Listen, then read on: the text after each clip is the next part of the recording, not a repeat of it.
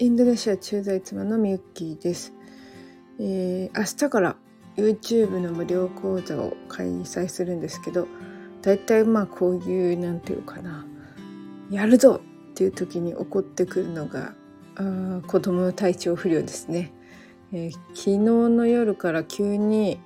うんと、昼寝をし始めたんですよね。まあ昼寝は別に珍しくないんですけどなんか何度起こしてもすごい眠たそうで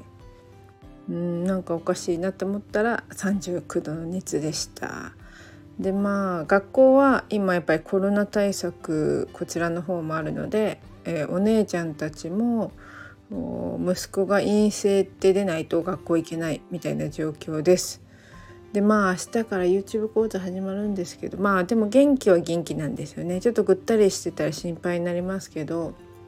子供って熱が出ても割と元気だからその辺は安心してます。ただし、まあ、主人がね、デング熱っていうのにかかったこともあって、まあ、息子は普通の病気っていうかね、コロナではなく、